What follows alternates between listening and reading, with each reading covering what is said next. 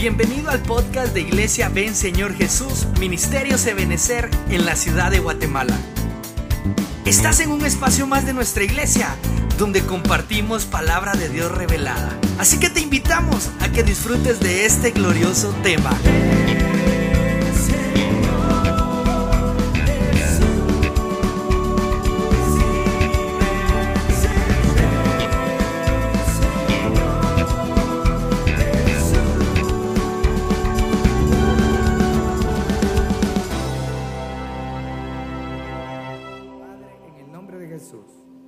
Esta noche nos convenimos en oración, en ruego, en súplica. Todos aquellos que estamos aquí, Señor, rogándote por las peticiones, por las necesidades que puedan estar escritas en este cuaderno desde su inicio hasta el día de hoy, como aquellos que han levantado su mano, aquellos que están en sus casas, aquellos que están en cualquier lugar, Padre, alrededor de la tierra, pero que han creído en ti y están pasando una crisis de salud o cualquiera que sea. Clamamos misericordia, Padre. Envía la ayuda. Hemos recibido por la fe la llave de la oración. Y te pedimos que fluya, Señor, que crezca, que se desarrolle, que se perfeccione esa llave en nosotros. Trae, Señor, el consejo de tu palabra, arropado de una unción apostólica, profética, evangelística, pastoral y magistral. Y ayúdanos a ser de edificación para el oyente como aquellos, Padre, que están al alcance de nuestra voz. En el nombre poderoso de Jesús. Amén, amén y amén. Dale una ofrenda de palmas al Señor. Gloria a Dios. Aleluya. ¿Cuántos dan gloria a Dios?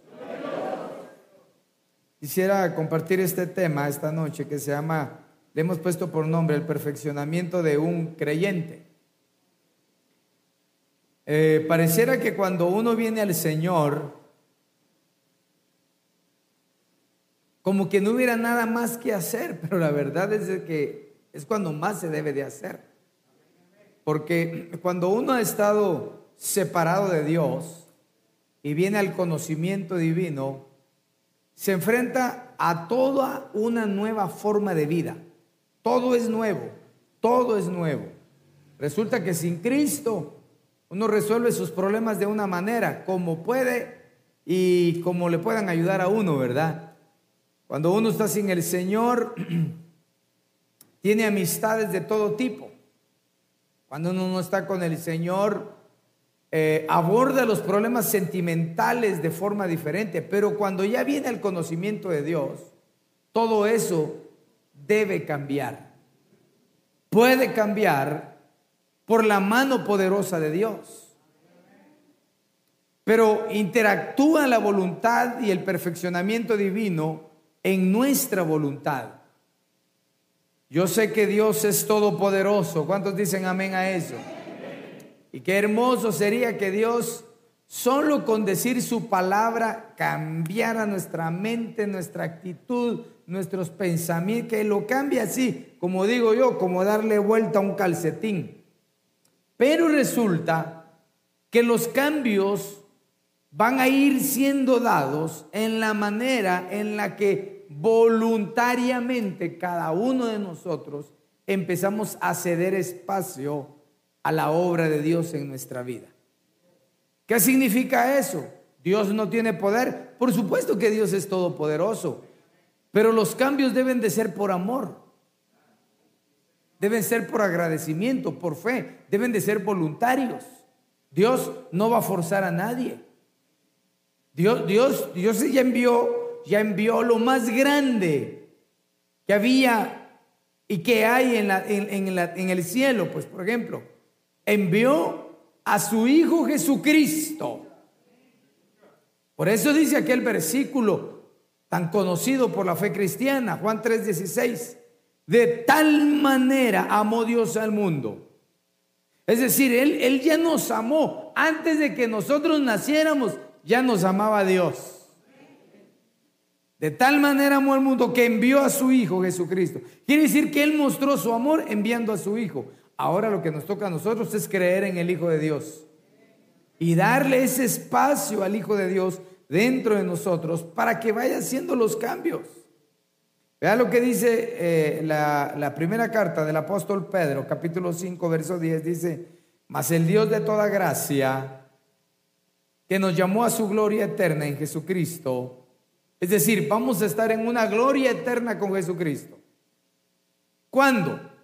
Después que hayáis padecido un poco de tiempo.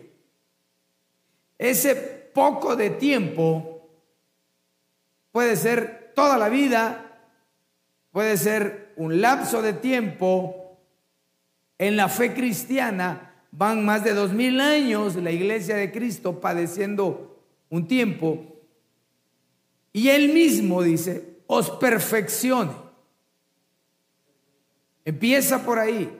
Luego dice, los afirme, los fortalezca y los establezca. Pero tenemos que empezar por uno, por el perfeccionamiento. No podemos llegar nosotros a la gloria eterna en Jesucristo si no hemos sido perfeccionados. Yo entiendo por este versículo que el perfeccionamiento, el afirmarse, el ser fortalecidos, el ser establecidos, involucra de cierta forma un tiempo de padecimiento. Entonces, ¿a quién le gusta padecer aquí? ¿A quién le gusta sufrir? A ninguno, ¿verdad? Renunciamos y reprendemos, ¿verdad? Pero, ¿quiénes han sufrido aquí? ¿Quiénes han tenido su padecimiento por ahí? Todos, todos, ¿verdad? Así que oraciones que, que de repente al reprender y al rechazar no padecemos de ciertas cosas, pero siempre hay cierto padecimiento que nos va llevando a la perfección. No podemos separar el padecimiento de la perfección. ¿Por qué, ¿Por qué hay padecimiento? para ser perfeccionados. Porque difícilmente nosotros actuaríamos voluntariamente estando siempre bien para cambiar nuestra vida. Por ejemplo, eh, ¿cuándo es cuando más busca uno a Dios? ¿Verdad? O sea, hay muchos que cuando están prósperos buscan a Dios, pero no es la misma oración que uno hace cuando no tiene problemas. Cuando uno no tiene ningún problema, uno viene contento. ¿Cuántos han venido contentos sin problemas a la iglesia? Aleluya, oramos, bendecimos, Señor, te doy gracias. Papito lindo, eres hermoso, hermano, Dios lo bendiga. Y, hacemos nuestra oración, pero cuando hay una necesidad, ¿cómo ven? Arrodillados venimos, hermano. Tal vez no físicamente, pero interiormente venimos hermano, como rascando, hermano, viendo cómo logramos salir para no hundirnos. Y no hacemos una oración así tan chiquita, sino eh, eh, evocamos un clamor al Dios de los cielos. Derramamos nuestras lágrimas, clamamos misericordia. Yo no sé si usted ha clamado misericordia de esa manera al Señor. Y cuando logramos salir de ese padecimiento, hemos alcanzado de cierta forma un grado de perfeccionamiento. Hemos, bueno, eso espero, ¿verdad? Que el padecimiento nos cause un cambio positivo a nosotros. Si el, si, si, el, si el padecimiento no causa un cambio positivo en ti, yo te vengo a aconsejar en el nombre de Jesús que le pidas al Señor que te ayude a cambiar ese pensamiento. Porque si no vamos a entrar en un círculo vicioso de, padecimiento y padecemos y padecemos hasta que ganemos la plana. Porque Dios quiere que tú y yo estemos en la gloria eterna con Jesucristo. Pero para encajar en esa gloria necesitamos ser perfeccionados. Fíjese que la palabra perfeccionado viene del, del griego catartizo. Hay que ser catartizados. Y la palabra catartizar, aparte de perfeccionamiento, quiere decir reparar o ajustar.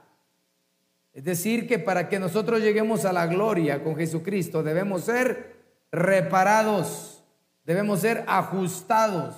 Y como lo he dicho en otras ocasiones, ¿verdad? Como un taller de enderezado y pintura, ahí van los chocados, los desajustados, ¿verdad, hermano? Y ahí van, entran los carros todos horribles pero cuando salen, salen bonitos. Ya le dije horrible, ¿verdad? Catartizar es hacer apto a alguien. Cuando nosotros venimos a Cristo, Dios nos empieza a capacitar para toda buena obra. Yo, yo, yo no nací en una familia cristiana evangélica. Nací en una familia eh, cristiana, pero no evangélica, ¿verdad? Y que tenía temor y respeto de cierta forma, pero que al final nos llevaban a la idolatría. Pero cuando venimos a Cristo, resulta, hermano, que ahora, ahora ya predico. ¿Y quién iba a creer que iba a predicar hace un par de décadas?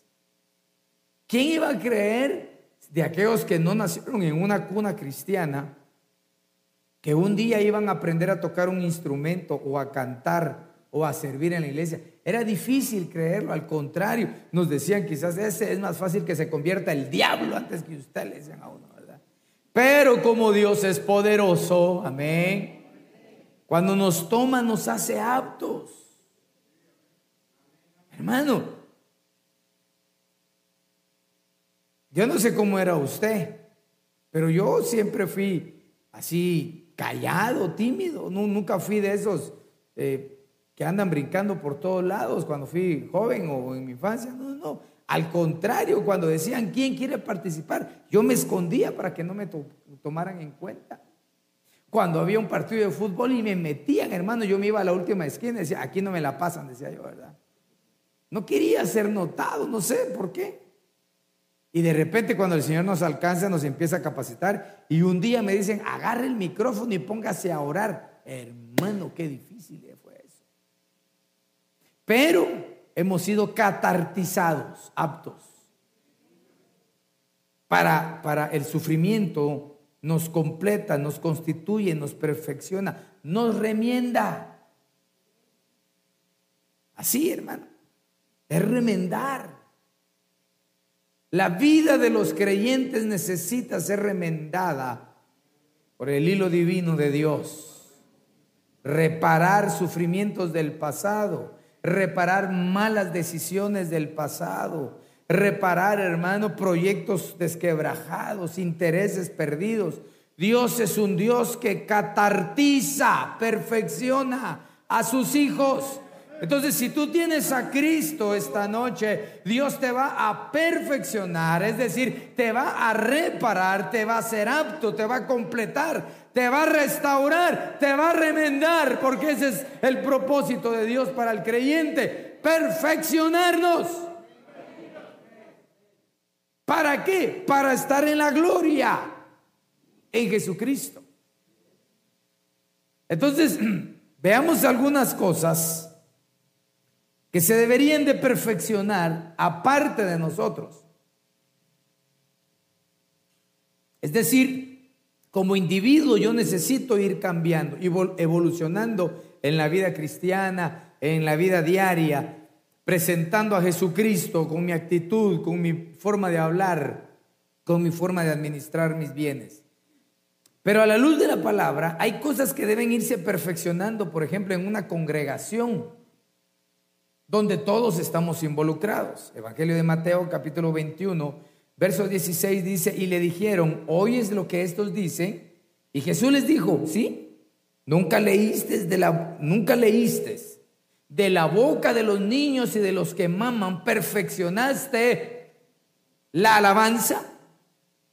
Entonces, siempre ha habido como una crítica, como un malestar, que este muy niño, que el otro muy viejo, que mira lo que dicen, pero al final lo que Dios está diciendo es de que si algo debe irse perfeccionando es la alabanza en una congregación y en nuestra vida personal. Los coros de antaño, los himnos del ayer, ¿verdad? Salió hasta un cassette hace años, himnos del ayer, hermosos, hermano, que ¿a quién se le va a olvidar esos cantos, hermano? Hasta los niños cantaban, esa, lo sabe, verdad? Hay, hay, cantos, hermano, que nunca van a dejar de ser de bendición para nosotros. Pero eso no implica que no haya nueva revelación de alabanza. alabanza que nos edifica, que nos levanta, que nos consuela, sin caer en el liberalismo, ¿verdad? Porque también hay quienes cantan eh, rock cristiano, bachata cristiana, reggaetón cristiano. Hermano, no mezclemos una cosa con la otra. Pero hay cosas, hermano, que en la alabanza se deben de perfeccionar. Y para eso deben irse perfeccionando los siervos que ministran la alabanza. Porque entonces, ¿cómo se, cómo se perfecciona la alabanza si, los, si el grupo de alabanza no se perfecciona? Es como que dijéramos, ¿cómo vamos a tener buena comida si las cocineras no cocinan bien? Pero si las cocineras son como las de Ven Señor Jesús, aleluya. Hermano,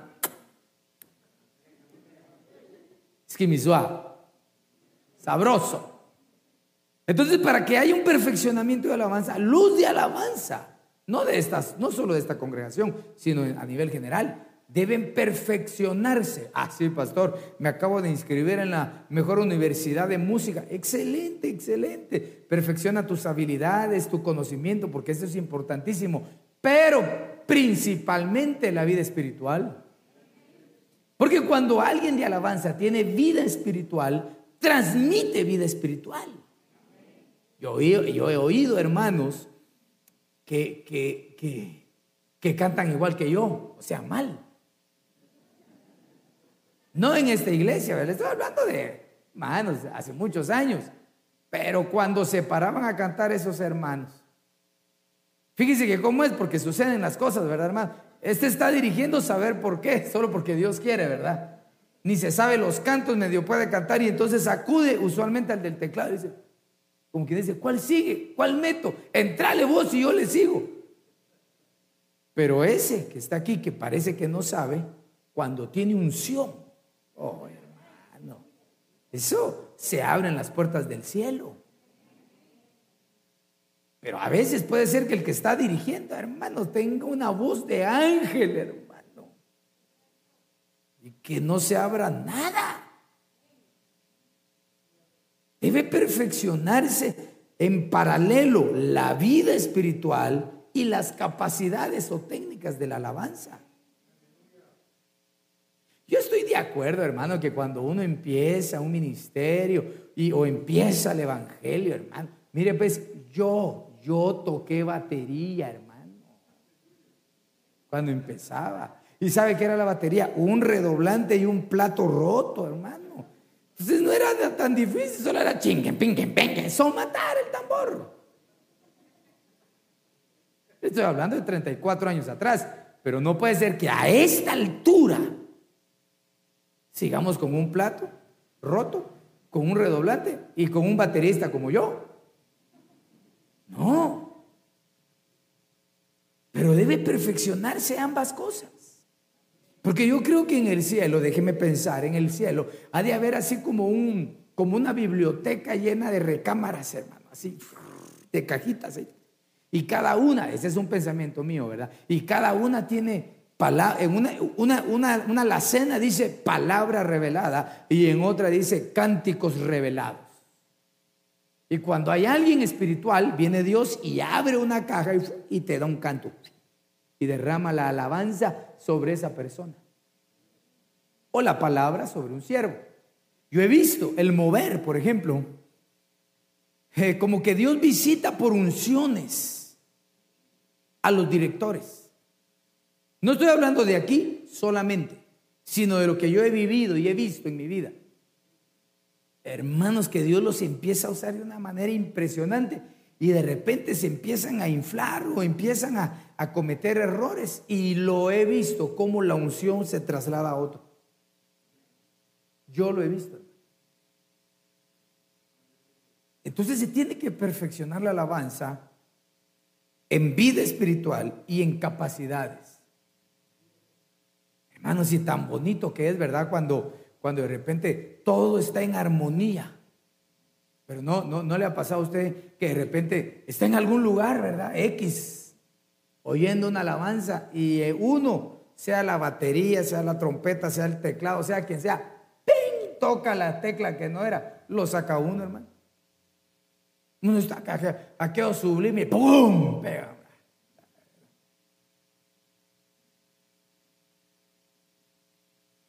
Se tiene que perfeccionar la alabanza. Tiene que haber un conocimiento del ambiente espiritual, el director lo debe de tener, o por lo menos alguno de los músicos, y que pueda guiarlos. Porque hermano, la alabanza, como he dicho yo en otras ocasiones, es un grupo de mucha bendición para todas las congregaciones. Yo, yo, yo me subo aquí y predico solo. Pero el que está dirigiendo tiene que dirigir al de la batería, al de aquí, al de allá, a los cantores, a todos y todavía eh, al pueblo. Yo digo, yo no podría hacer todo eso, digo yo. Yo miro que el pueblo no canta. Ah, pues no canto, les digo, ay, canten en su casa, les dijera, yo me bajara. Porque a veces hay pueblo duro, hermano, que está así, puro, te tunte y que no quiere hacer nada. Pero Dios les ha dado gracia a ellos. Ahora, en la manera que se perfecciona la alabanza en el grupo, se debe perfeccionar en ti también. Porque si hay una alabanza que está siendo perfeccionada y que va evolucionando, el pueblo debe evolucionar a la par. Hermano, la verdad que usted es un pueblo muy bendecido, de verdad. Y lo, y lo motivo en el amor del Señor a que a que cuando llegue el momento de la alabanza, usted se meta y fluya en el perfeccionamiento de la alabanza. Ahora, errores humanos siempre van a haber. Siempre van a haber. Estuvimos hablando con algunos grupos de alabanza de, de varias iglesias la semana pasada y les decía yo que qué difícil es para un músico, para un director, sentarse a escuchar con tranquilidad la alabanza. Porque el, que canta se sienta y dice, mm, desafinó, desafinó. No. La varea, la, que meta el otro, metió ese canto. dale, démosle pues. El que toca el bajo, el teclado, está ya, está, en lugar de estar cantando, está tocando el teclado. No, no. Así es, así es el músico. Entonces el pueblo debe perfeccionar su alabanza y meterse y meterse. En toda congregación se debe perfeccionar la alabanza. Una alabanza, hermano, que, lo primero que tenga que, que deba de hacer es ser agradable a los oídos del Dios de los cielos. Y que pueda subir como ofrenda grata al trono del Señor para que la gloria de Dios descienda. Cuando uno visita diferentes lugares, uno puede de alguna manera evaluar espiritualmente, hermano, en qué lugar estamos nosotros, por ejemplo, en el caso nuestro. Y déjeme decirle que Dios nos ha bendecido a todos nosotros. Así que los de alabanza que se perfeccionen, que sean más espirituales y que también perfeccionen sus técnicas y que no toquen como, como nuevos. No, ya, ya, digo yo, hermano, tantas veces cantar la misma alabanza y que se les olvide. No es como ustedes, ¿verdad? Porque tocar tocaron bonito, ¿verdad? Pero a veces así sucede. Eso es como nosotros los predicadores o los discipuladores, ¿verdad? Tantas veces predicar lo mismo y cuando se le pregunta, no sé. No puede ser. Tiene que, tiene que haber una absorción de perfeccionamiento en nuestra vida. Amén. El Señor traiga esa perfección de alabanza sobre nuestras vidas, sobre esta congregación. Según de, Corintios capítulo 7, verso 1, así que amados, puesto que tenemos tales promesas, limpiémonos de toda contaminación de carne y de espíritu. Es decir, que se pueden contaminar las dos cosas. Perfeccionando la santidad en el temor de Dios. Primero se contamina la carne. Primero se empieza a destruir nuestra carne en cuanto a la contaminación. Y luego eso trasciende a lo espiritual. Ahí es donde decimos que existen los niveles, ¿verdad?, de contaminación terrenal o carnal, espiritual y celestial. Entonces todo empieza a nivel material, a nivel carnal, por ejemplo, físico. Cuando alguien empieza a contaminarse carnalmente, a través de un pecado, a través de una falta, empieza por la carne, empieza por los deseos, por la lujuria, por la concupiscencia, por lo que usted quiera, empieza a contaminarse, a contaminarse. Y si esa persona no se detiene, no se aparta, entonces empieza a haber una contaminación espiritual. Y es allí, hermano, donde las personas, los creyentes, empiezan a desanimarse. Y aquel que era, era hermano fogoso en el Evangelio y cantaba, y cuando el pastor medio decía algo, decía, amén, gloria a Dios, después se queda mudito. Ya deja de asistir a la iglesia algunos días, ya no le interesa tantas las cosas. ¿Qué será? A lo mejor lo que hay es una contaminación. Entonces debe de haber un perfeccionamiento en la santidad. Ayer, si usted escuchó el discipulado, hablábamos de que el que santifica es Dios y que lo que nosotros hacemos es consagrarnos. En la manera en la que nosotros nos vamos consagrando y apartándonos para Dios, Dios empieza a perfeccionar la santidad en tu vida. Quiero preguntarte, ¿tú puedes creer que puedes llegar a ser santo tú? A ver, ahí arriba, ¿ustedes creen que pueden llegar a ser santos?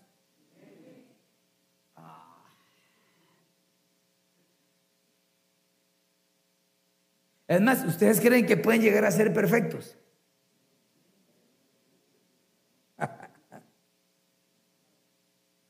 Mire cómo contesta eh, el humanismo, ¿verdad? No, perfecto nadie, perfecto solo Dios. Así que si yo peco, tengo perdón porque soy vulnerable como hombre, pero la Biblia dice ser perfectos, como tu Dios es perfecto. Sed santos, porque el que os llamó es santo. Lo que pasa es que nosotros asociamos la santidad, ¿verdad, hermano? A caminar así. Mm. Tener los ojos cerrados, los oídos cerrados, subidos, ¿verdad? En una montaña. Puro ermitaño, ¿verdad? Porque ahí no me contamino. Pero hay que decirle que la contaminación no solo es externa, sino que interna principalmente. La palabra santo significa apartado para Dios. Así como tú hoy aquí te estás santificando. Porque tomaste de tu tiempo, tomaste de tu vida, tomaste de tu familia, te esforzaste y te apartaste para venir hoy aquí a la casa de Dios.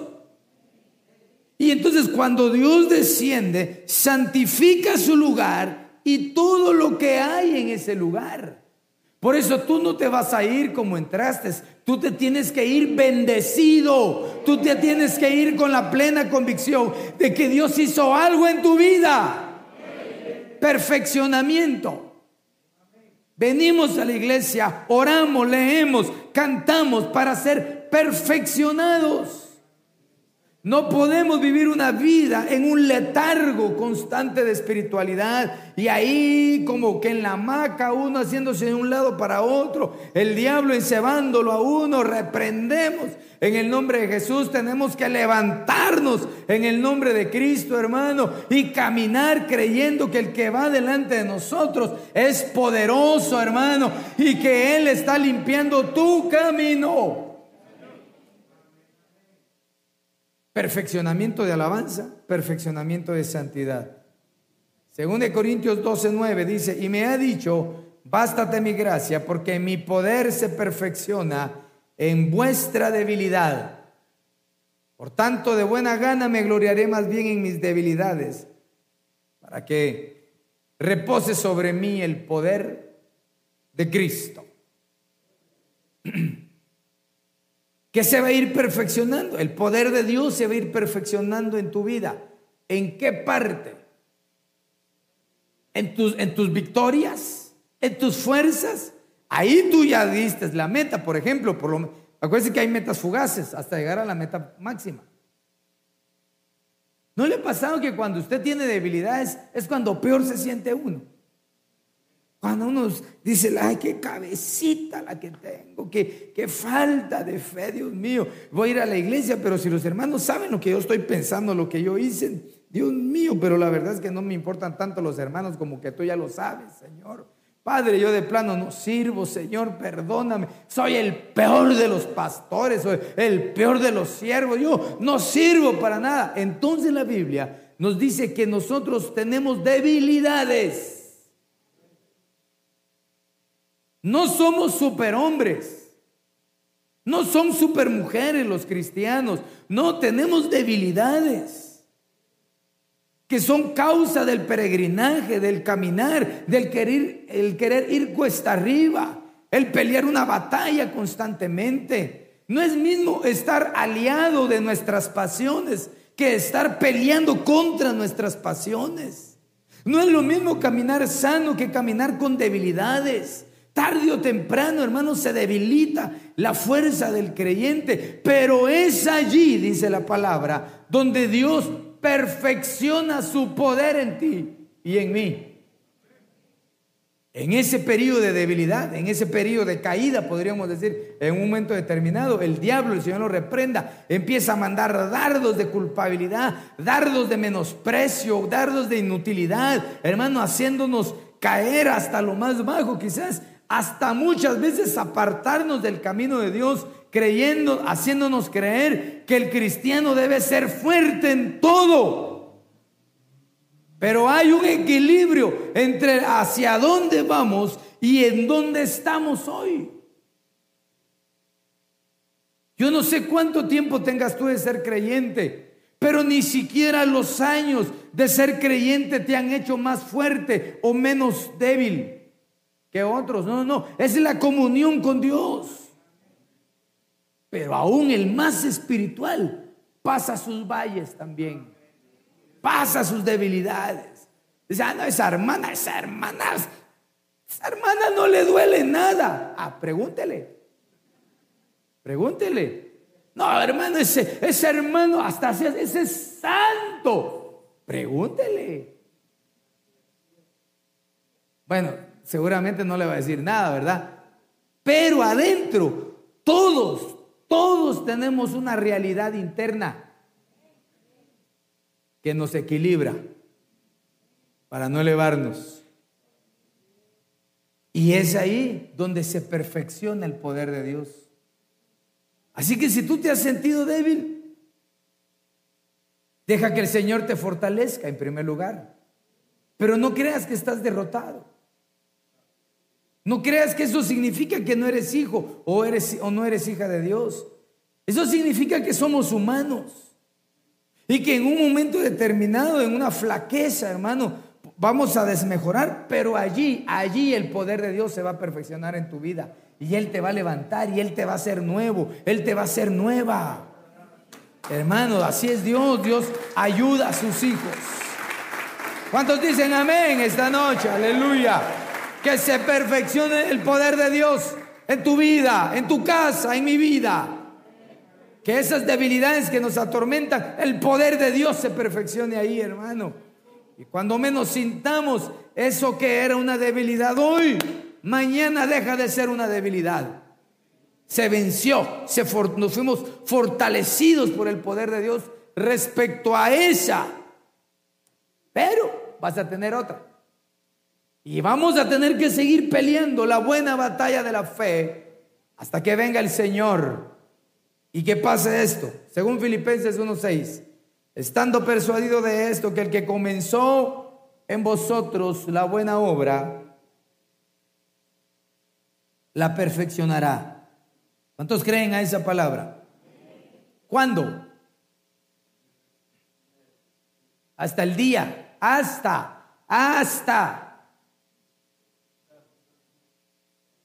Por eso cuando el apóstol Pedro escribe en su primer carta, capítulo 1, verso 13, y dice que pongamos nosotros toda nuestra esperanza en esa gracia que vendrá en la manifestación del Señor Jesucristo, nos está diciendo que hasta que llegue ese final va a haber una perfección total.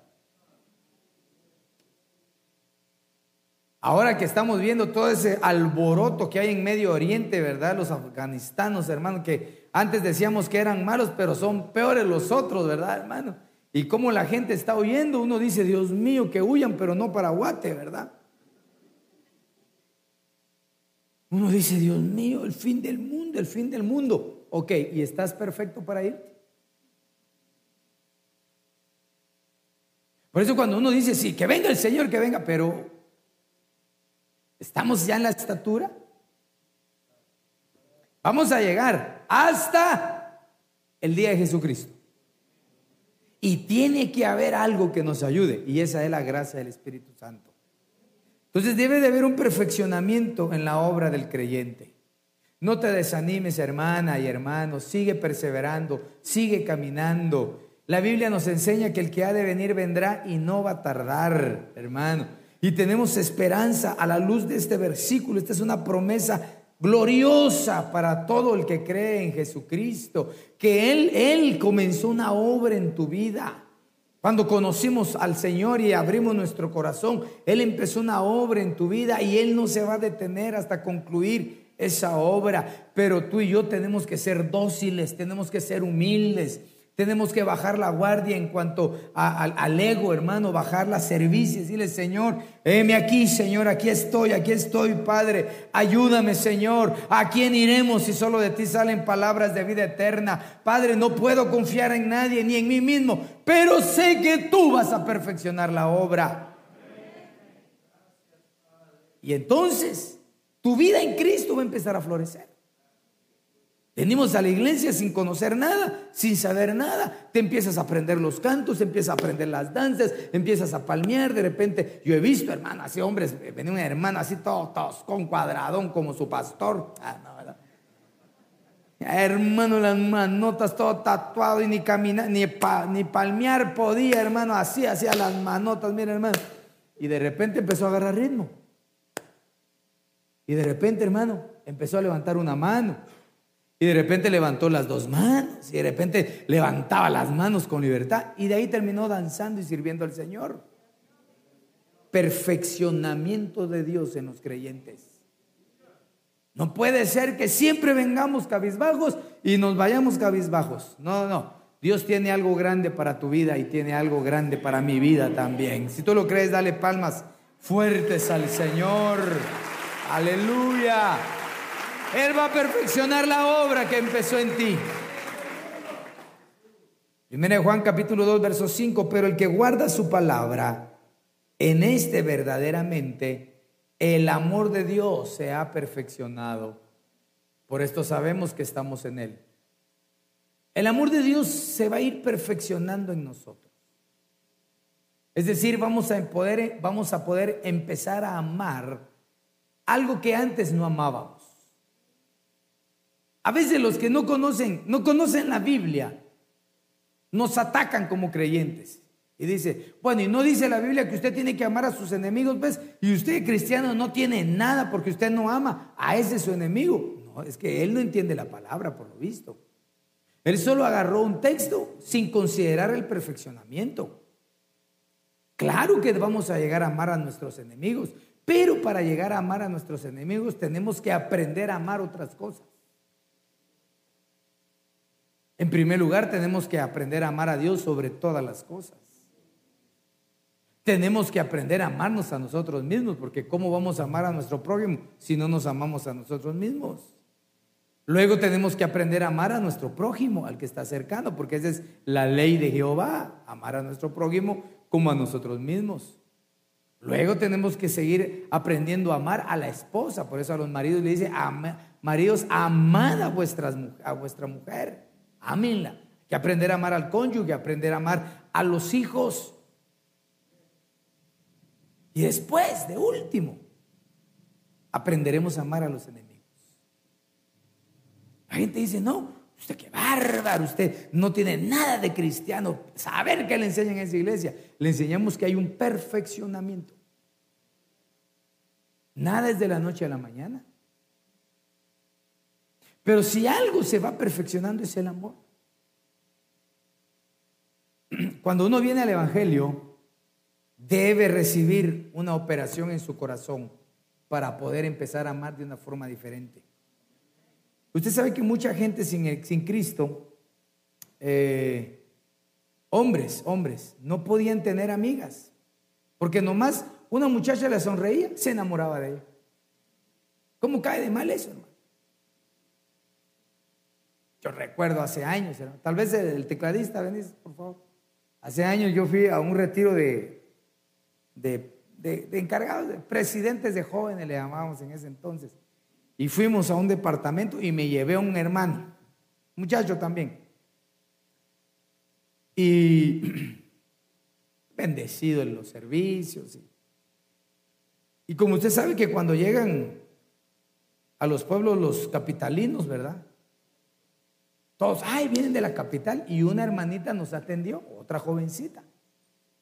Y bueno, pues nos llevaba a la casa donde nos íbamos a dormir y de ahí eh, íbamos a los servicios y de ahí, eh, a ella nos la pusieron ahí como, como servidora, ¿verdad?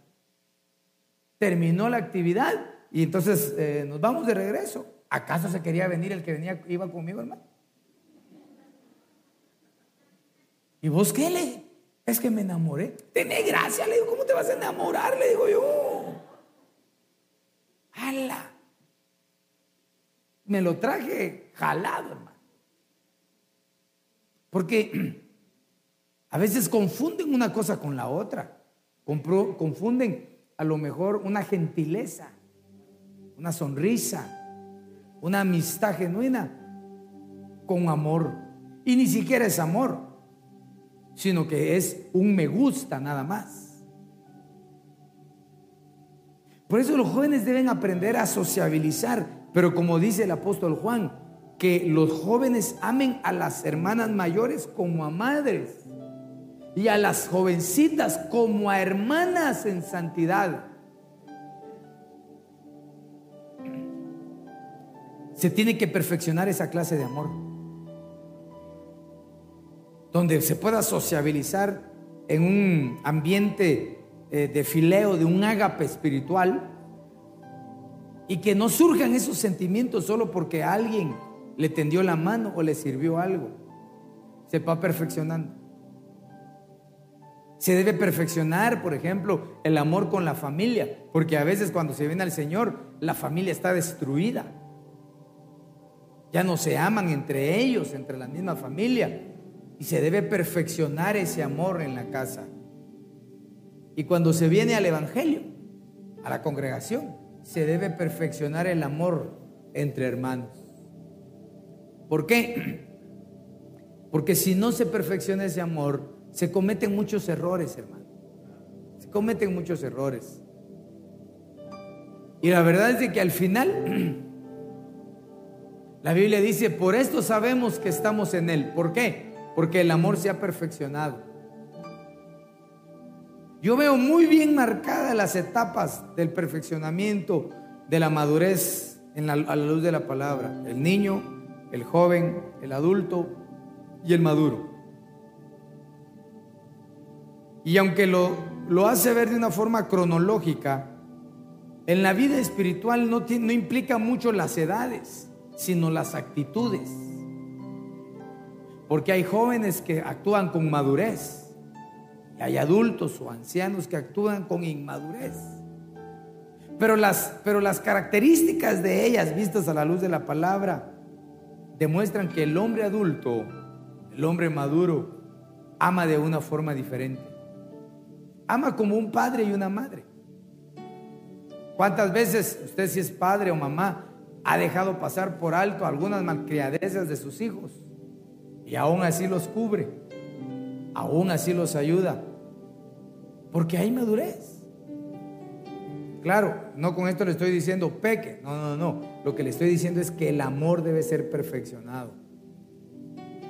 Quiero concluir con este versículo, 2 Corintios 13, 11. Dice, por lo demás, hermanos, tened gozo, perfeccionaos.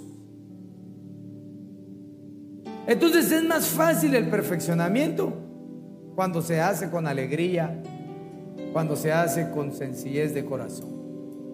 Luego dice, consolaos, sed de un mismo sentir y vivid en paz. Y el Dios de paz y de amor estará con vosotros. Mira que no dice, y el Dios que te da paz. No, el Dios de paz. El Dios de amor estará con vosotros. Hermanos amados, lo que tú y yo necesitamos es sentir esa presencia en nuestra vida. Necesitamos sentir al Dios de paz y al Dios de amor adentro de nosotros. Póngase de pie, por favor, y vamos a orar.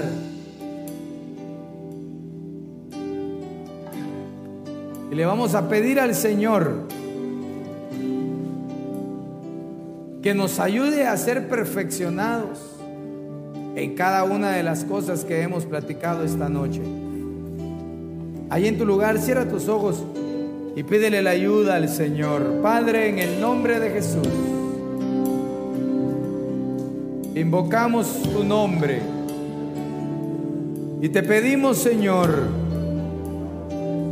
que nos ayudes y que traigas, Padre, sobre cada uno de nosotros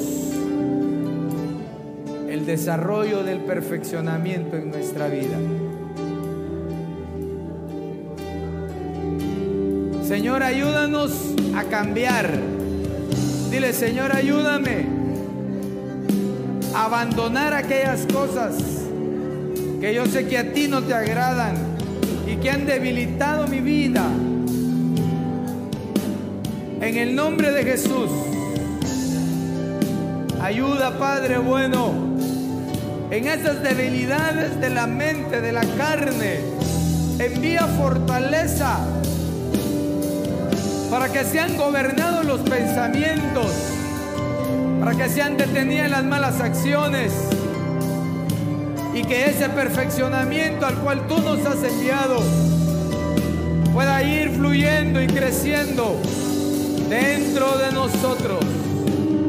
Bendecimos a tu pueblo, Señor, esta noche y ministramos fortaleza, ministramos fe en el nombre de Jesús. Señor, llénanos, llénanos de tu poder y de tu gracia. Y permítenos alcanzar, Señor, aquello para lo cual tú nos alcanzaste. En el nombre de Jesús. Bendícenos, Señor, ayúdanos.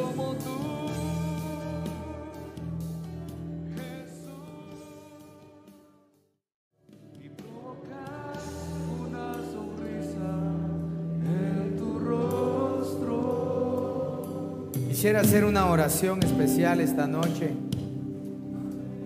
Pero para hacer la oración quiero hacer una invitación. El mensaje es que Dios nos va perfeccionando. Pero entiendo a la luz de la palabra que en el proceso del perfeccionamiento, a veces voluntariamente nosotros cometemos faltas que detienen el proceso del perfeccionamiento. No te vine a juzgar hacerte sentir mal. Vengo a exponerte que si ese es tu caso, lo que tú y yo debemos hacer es reconciliar con el Señor.